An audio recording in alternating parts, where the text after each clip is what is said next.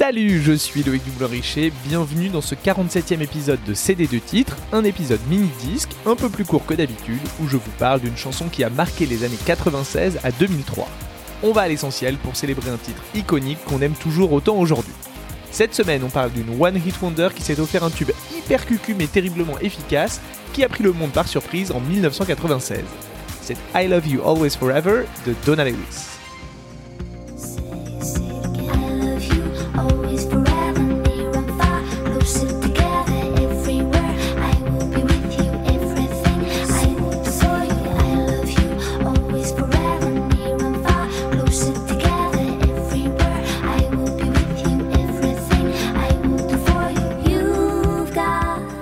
Vous étiez parmi nous en 96, nul doute que vous avez chantonné ce refrain hyper simple et feel good en rêvant du grand amour. Au cœur de l'automne, une jeune auteure-compositrice-interprète nous arrive du pays de Galles sans prévenir et balance son tout premier single. La ritournelle aux paroles naïves et mélo sur l'amour, le vrai, le pur que l'on peut ressentir pour sa moitié, s'impose immédiatement comme un tube mondial. Alors, au milieu d'une décennie qui a vu naître et exploser le grunge, où le hip-hop s'impose partout et où même les groupes de filles s'émancipent et envoient bouler le patriarcat, comment cette chanson a-t-elle pu s'imposer dans les charts? Avions-nous toutes et tous besoin d'un titre léger comme une bulle de savon et entêtant comme un bouquet de mimosa pour survivre? La réponse, je crois, tient en cette remarque de mes parents proférée dans la voiture familiale alors que la chanson venait de passer à la radio. Ah bah c'est quand même mieux et moins agaçant que tes Spice Girls là. Je ne sais pas pourquoi cette phrase m'est restée, mais des années après, je crois que je la comprends. À l'exubérance gentiment rebelle dans Wannabe, le parent soucieux du bien-être de son enfant préfère l'innocence et la sagesse d'un I love you always forever bien inoffensif. Rien ne dépasse, tout est lisse, à commencer par l'interprète. Cette bonne élève qui commence le piano à 6 ans et sort diplômée de cette discipline du Royal Welsh College of Music and Drama quelques années plus tard. Ah oui, elle est diplômée en flûte aussi. Elle enseigne la musique avant de commencer à jouer dans un groupe de reprises qui tourne pas mal en Europe, puis d'enregistrer des démos chez elle qu'elle envoie à différentes maisons de disques. Le prestigieux label Atlantic Records la signe en 94 et son premier album Now in a Minute est prêt deux ans plus tard. Un parcours sans faute, apparemment sans les galères inhérentes aux jeunes artistes, quoique.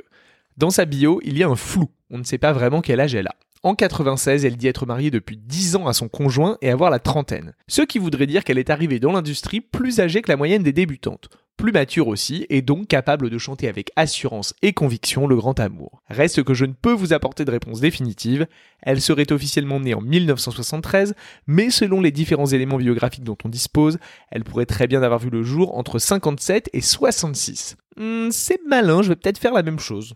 À l'origine, la chanson s'appelait Lydia en référence au roman de l'américain Herbert Ernest Bates, Love for Lydia, auquel la chanson emprunte une partie de son refrain, en l'occurrence la phrase I love you always forever, near and far, closer together. Le label décide finalement de ne pas garder ce titre car le mot n'apparaît nulle part dans le texte. Un point intéressant sur cette chanson, c'est sa structure, qui si elle suit globalement celle de la pop traditionnelle couplet-refrain, couplet-refrain, pont-refrain, est plutôt étonnante. Dans sa version album, elle commence par un couplet posé sur un synthé qui semble s'étirer avant que la basse, la guitare et la batterie n'entrent en jeu sur le second couplet. On a là un crescendo très réussi qui donne toute son intensité à la chanson. Le premier refrain, lui, n'arrive qu'au bout d'une minute trente avant d'enchaîner sur un second couplet, puis un refrain plus intense, et enfin le point culminant, le pont Say You Love Me Forever. Après ce pic, tout redescend rapidement pour s'éteindre dans un seul refrain en fade out. Pour la radio, ça peut dérouter un peu, donc le label propose un edit qui rend ce titre plus normal, entre guillemets. Exit le premier couplet et son synthé, on entre directement dans le vif du sujet avec tous les instruments.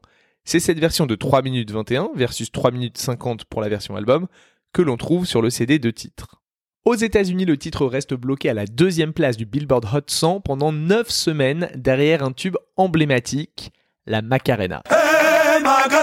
Dans une interview donnée au Los Angeles Times le 16 octobre 1996, Donna dit s'être résignée à ce que Los del Rio vende autant de disques chaque semaine alors qu'elle-même domine de très loin le classement des diffusions radio. Sur la période, son hit touche 100 millions d'auditeurs par semaine, un record à l'époque, contre 64 millions pour la deuxième du classement, It's All Coming Back to Me Now de Céline Dion.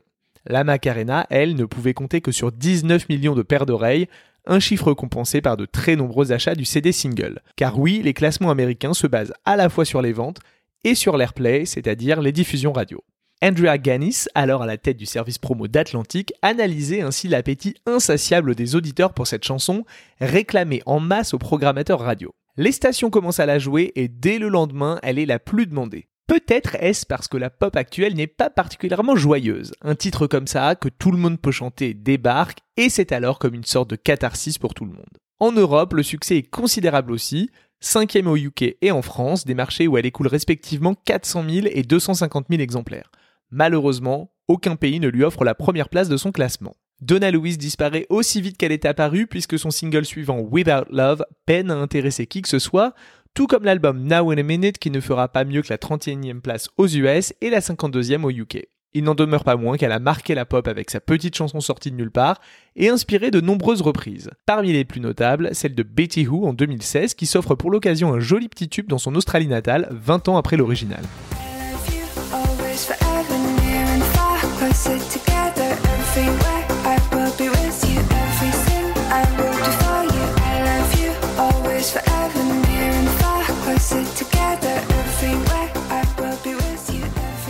En 2008, Donna propose une version à l'instru légèrement revisitée en bonus de son album In the Pink. En 2015, elle réchauffe à nouveau l'assiette, cette fois à la sauce jazz pour l'album Brand New Day, mais je suis sympa, je vous épargne ça. Au rayon des samples, on a tenté de me faire croire que I Got a Man de la rappeuse Eve empruntait la mélodie de son refrain au hit de Donna Lewis, mais je n'ai rien trouvé pour étayer cette thèse et les crédits de la chanson ne le mentionnent pas. Je vous laisse juger, c'est vrai qu'il y a un petit truc.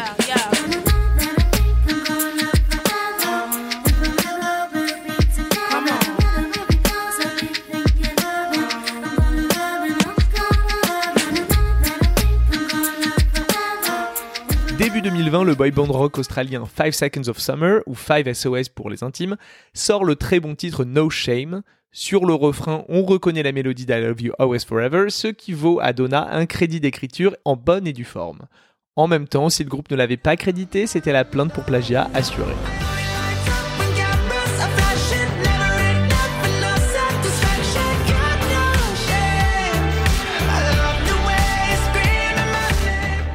Mes petits fans des années 90, je ne vous ai pas oublié et j'ai même retrouvé une pépite.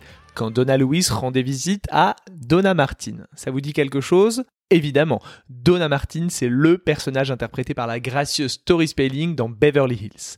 Eh bien, figurez-vous que dans l'épisode 15 de la saison 7 de la série culte, notre chanteuse galloise chante son hit signature devant Kelly, David, Steve Co.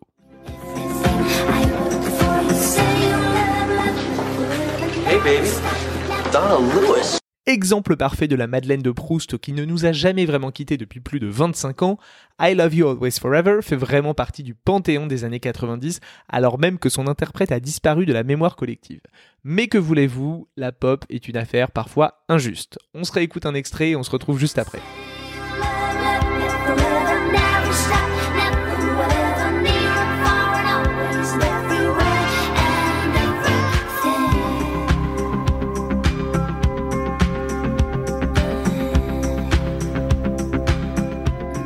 Merci d'avoir suivi ce nouvel épisode de CD2 titres. Si ça vous a plu, mettez des étoiles et un commentaire sur Apple Podcast et Spotify.